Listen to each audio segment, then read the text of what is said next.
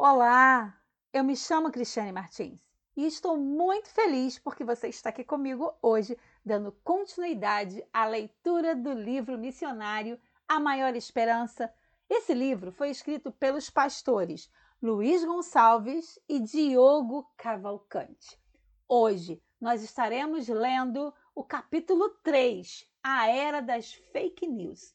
Caso você queira acompanhar, eu coloquei aí na descrição o link do arquivo em PDF para você baixar ou no tablet, notebook, seu celular e acompanhar junto comigo.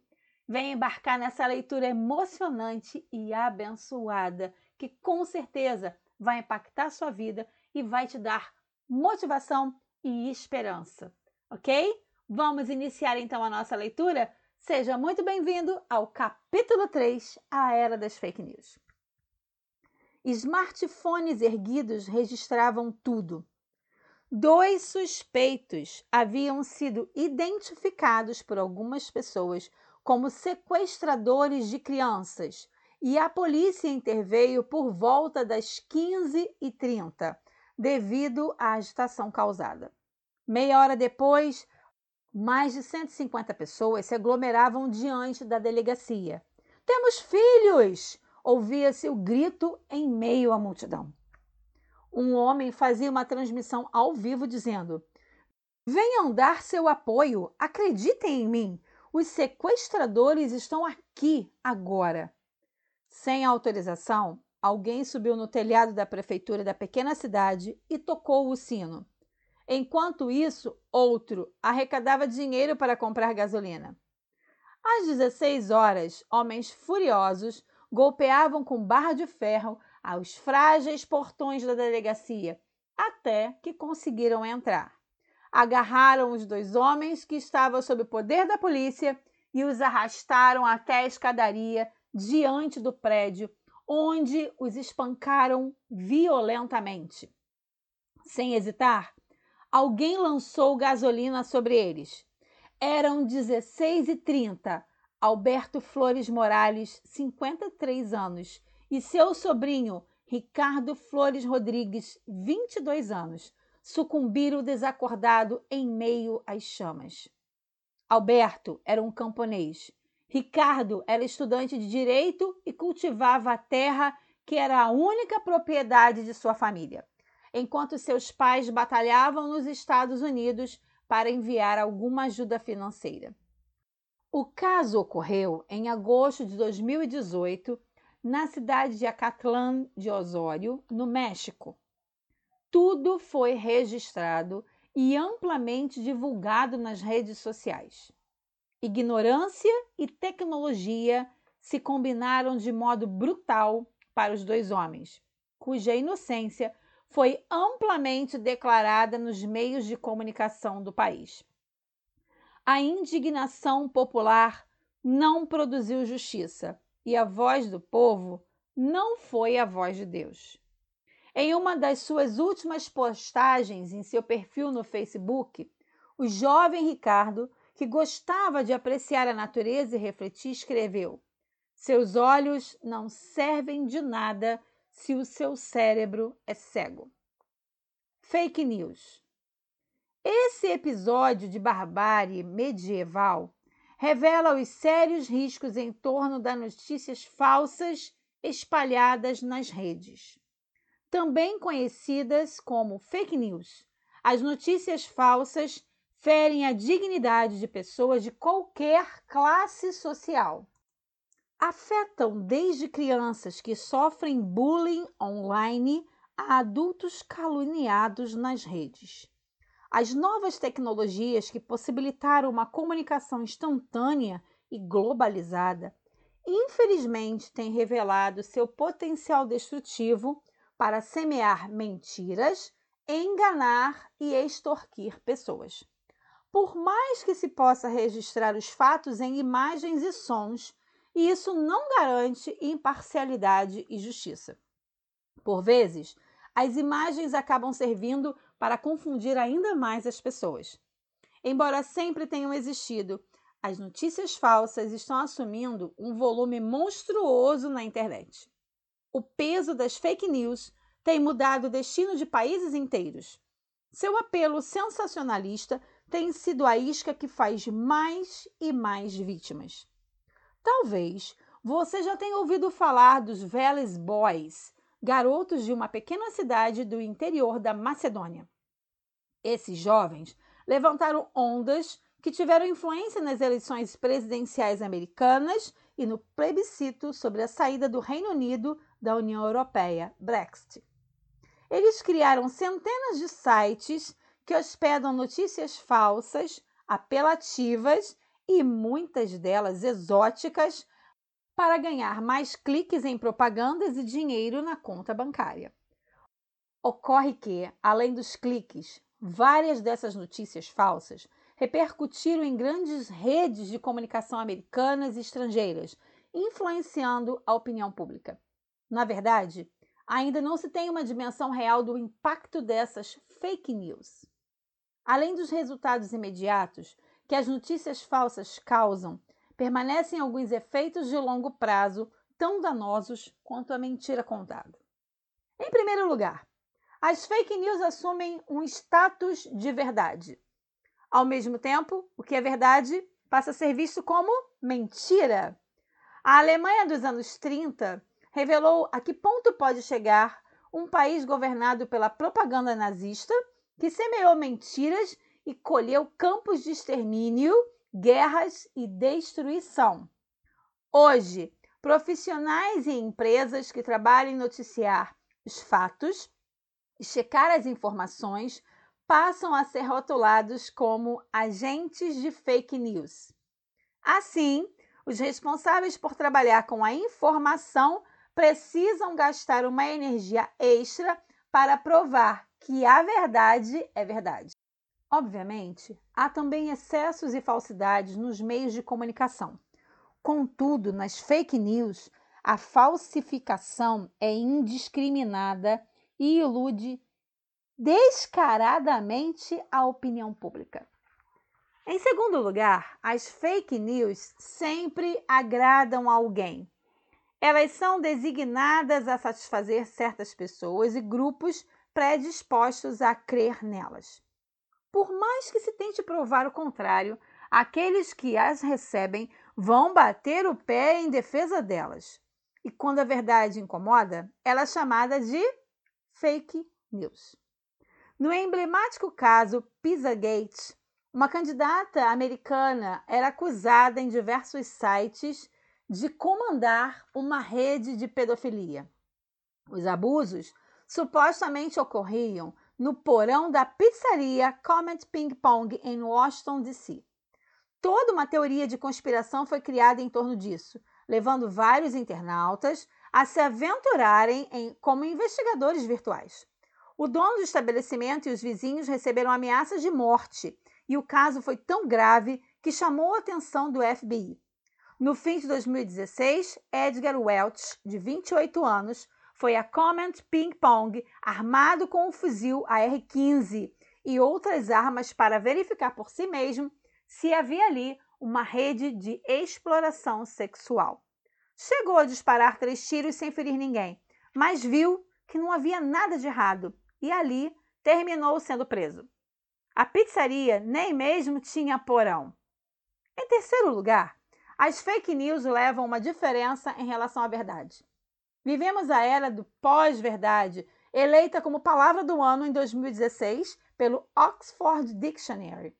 O termo foi usado pela primeira vez por Michael Keyes em 1992, e ele próprio afirma em seu livro The Post-Truth Era Dishonesty and Deception in Contemporary Life, que antes as pessoas diziam uma mentira com certa hesitação, mas hoje se racionaliza a adulteração da verdade, aparentando ausência de qualquer culpa. Na pós-verdade, o que mais importa não são os fatos em si, mas o que se pensa e se sente em relação a eles.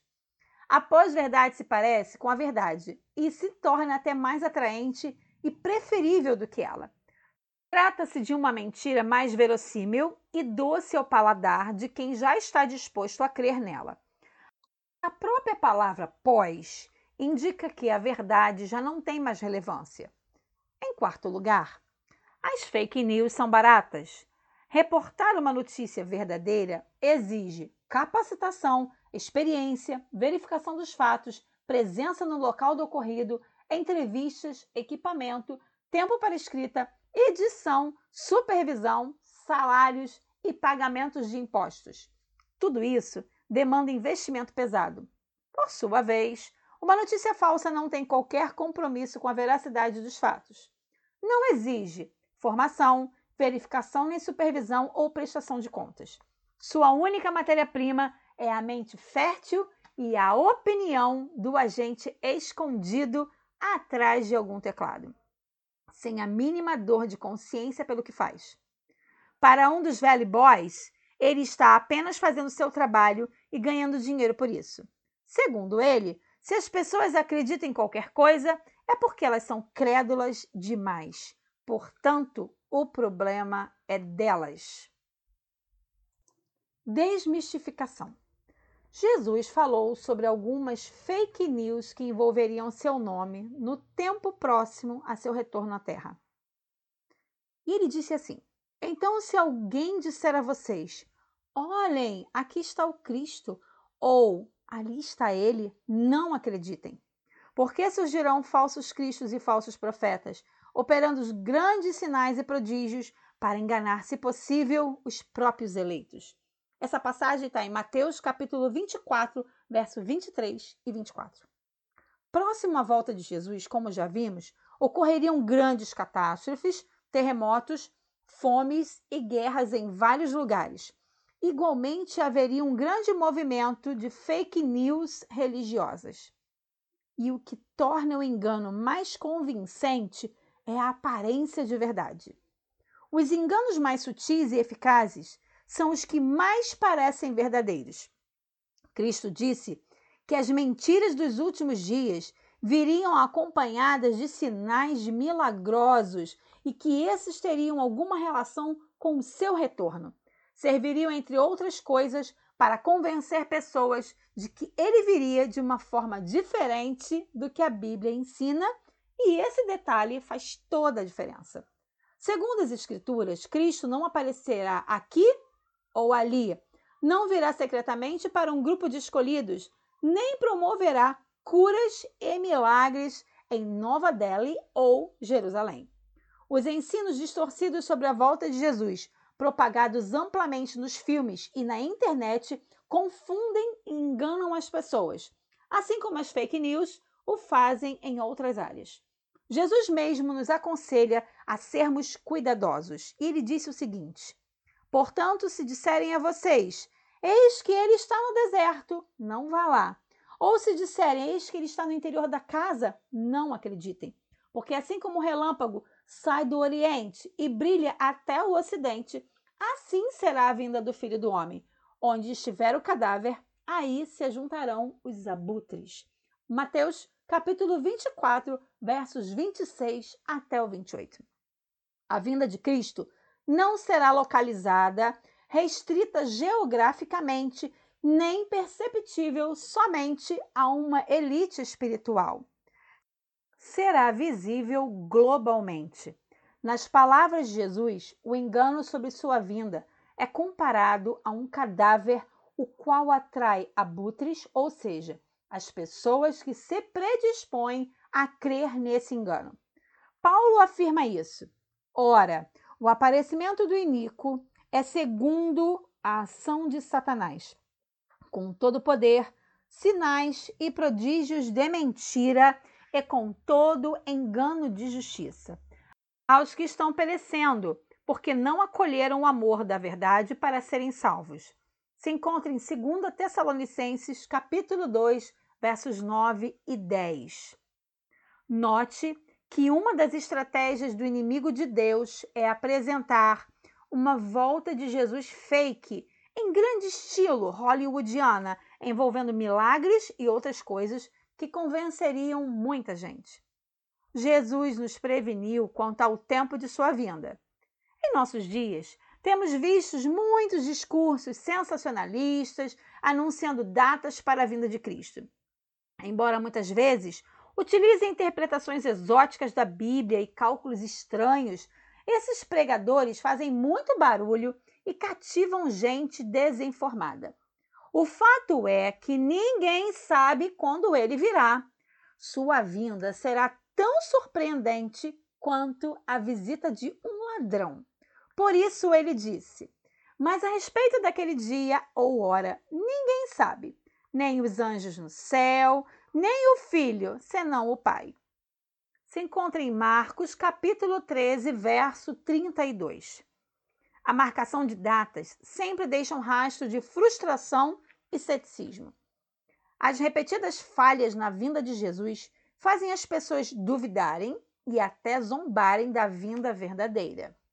Nos últimos dias virão escarnecedores com as suas zombarias, andando segundo as suas paixões e dizendo: Onde está a promessa da sua vinda? 2 Pedro, capítulo 3, verso 3. Contudo, as pessoas só serão enganadas se não tiverem o amor da verdade, se não conhecerem a verdade que nos previne contra todos os erros. A palavra de Deus é a verdade. Está em João, capítulo 17, verso 17. O próprio Cristo é a verdade, que está em João, capítulo 14, verso 6. E ele é revelado nas páginas das Escrituras, que se encontram em Lucas 14, 27. Porém, a Bíblia também pode ser distorcida e mal compreendida. Diante das tentações e dos enganos do inimigo de Deus, Jesus se defendia com as Escrituras. Para cada tentação e prova, Jesus recorria a um está escrito, que se encontra em Mateus, do capítulo 4, do verso 1 até o 10. Ele citava versos da Bíblia hebraica. A Bíblia era a sua espada para se defender das acusações, mentiras e falsos ensinos. Quando a luz brilha, nenhuma escuridão pode contê-la. Você não precisa ser enganado a uma luz na escuridão. A beleza da verdade. A vinda de Jesus não será localizada nem secreta, mas aberta e visível para todo o planeta Terra. Jesus não caminhará por ruas poeirentas novamente. Não fará milagres nem irá contradizer suas palavras conforme registradas na Bíblia. Ele virá nas nuvens do céu, com poder e grande glória. Cobrirá horizontes, virá com suas miríades de anjos brilhantes e poderosos. Sem dúvida, será o maior evento da história da humanidade. Então verão o Filho do Homem vindo nas nuvens com grande poder e glória. E então ele enviará os anjos e reunirá os seus escolhidos dos quatro ventos, da extremidade da terra até a extremidade do céu. Se encontra em Marcos capítulo 13, versos 26 e 27. Os anjos virão com grande som de trombeta. Se encontra em Mateus capítulo 24, verso 31. Será visto e ouvido, não somente pelos que o aguardam, Eis que ele vem com as nuvens, e todo olho verá, até mesmo aqueles que o transpassaram. E todas as tribos da terra se lamentarão por causa dele.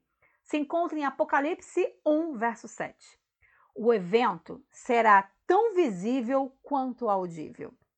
A volta de Jesus é o tão anunciado dia do Senhor do Antigo Testamento.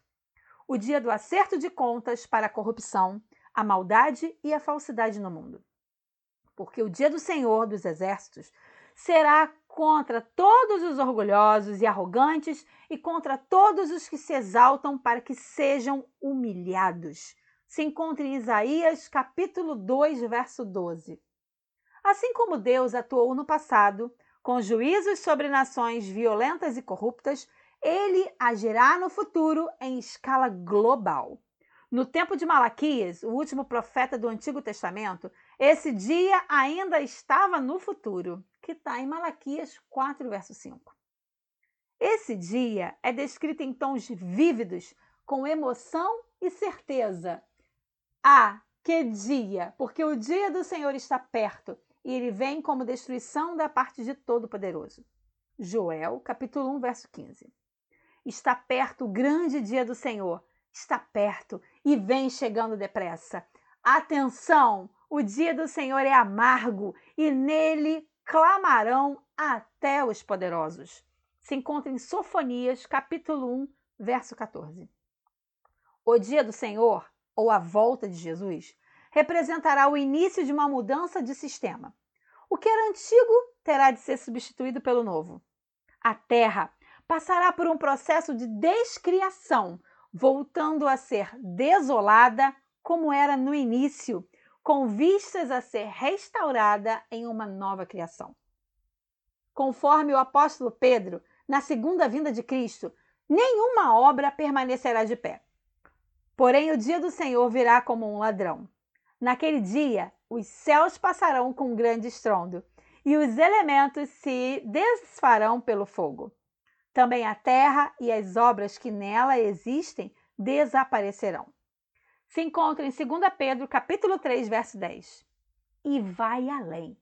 Por causa desse dia, os céus incendiados serão desfeitos e os elementos se derreterão pelo calor. Nós, porém, segundo a promessa de Deus, esperamos novos céus e nova terra, nos quais habita a justiça. Segundo Pedro, capítulo 3, versos 12 e 13. A segunda vinda de Cristo não representa o fim do mundo. Aliás, esse conceito de fim do mundo é uma falsa ideia muito explorada nos filmes, como já vimos. Nesses filmes, o que vem de fora do planeta é um inimigo a ser combatido. No caso da Bíblia, os seres que vêm de fora do planeta chegarão para pôr fim a toda miséria, maldade e injustiça, e não para destruir o mundo. A volta de Jesus é a bendita esperança se encontra em Tito, capítulo 2, verso 13. Embora deva haver destruição, ela não será um fim em si mesma. E Deus garante plena segurança para quem se abrigar nele. Por isso, ele apela a nós hoje. Vocês pensam que eu tenho prazer na morte do ímpio? Diz o Senhor Deus. Não desejo eu mais que ele se converta dos seus caminhos e viva? Ezequiel capítulo 18, verso 23. A segunda vinda de Cristo é o grande finale da mensagem do Evangelho. E o Evangelho é boa notícia. Essa boa notícia contradiz e desmistifica todas as notícias falsas, todas as fake news, sejam elas agradáveis ou não. Assim como o nascimento de Jesus e sua ressurreição foram anunciados por anjos, seu retorno ao planeta também foi anunciado por seres angelicais, ainda enquanto ele subia para o céu. Dois mil anos atrás, Jesus não veio para condenar o mundo, mas para salvá-lo, plantando nos corações a semente do reino de Deus, que se encontra em João, capítulo 12, verso 47. Na segunda vinda, ele virá para completar o que começou, pôr em prática seu último ato de salvação. E você não pode ficar fora disso. Leia, ou melhor dizendo, ouça, participe do próximo capítulo e descubra como. Chegue mais perto. Quantos livros como este você já leu? Quantas vezes você já decidiu mudar sua vida? Em quantas portas você já bateu e até agora nada mudou? Você está cansado, decepcionado, triste e já não acredita em líderes religiosos, nem em suas instituições e acha que tudo isso é um engano? É com você que eu quero falar. Nem tudo está perdido. Nem todos são maus ou falsos. Há um Deus que tudo vê, que está com as suas santas mãos estendidas sobre você. Esqueça o que passou, Deixe os preconceitos de lado, abra agora mesmo seu coração e converse com Jesus. Ele ouvirá você, restaurará a sua vida e fará de você uma nova pessoa com paz e esperança no coração. Encerramos agora o capítulo 3, a era das fake news. Muito obrigado por você ficado comigo até o final desse programa. Maravilhoso capítulo, concorda comigo? Muito atual e Jesus já havia dito isso para gente, que teríamos problemas com notícias falsas. Mas para isso, precisamos conhecer a verdade. E a nossa maior esperança é a volta de Jesus. Compartilhe esse programa, compartilhe com seus contatos e vamos juntos levar esperança para o máximo de pessoas que conseguirmos. Muito obrigado, que Deus te abençoe profundamente e até o próximo capítulo. Eu me chamo Cristiane Martins e sou aqui do canal Restaurando Vidas. Um grande abraço e fiquem com Deus.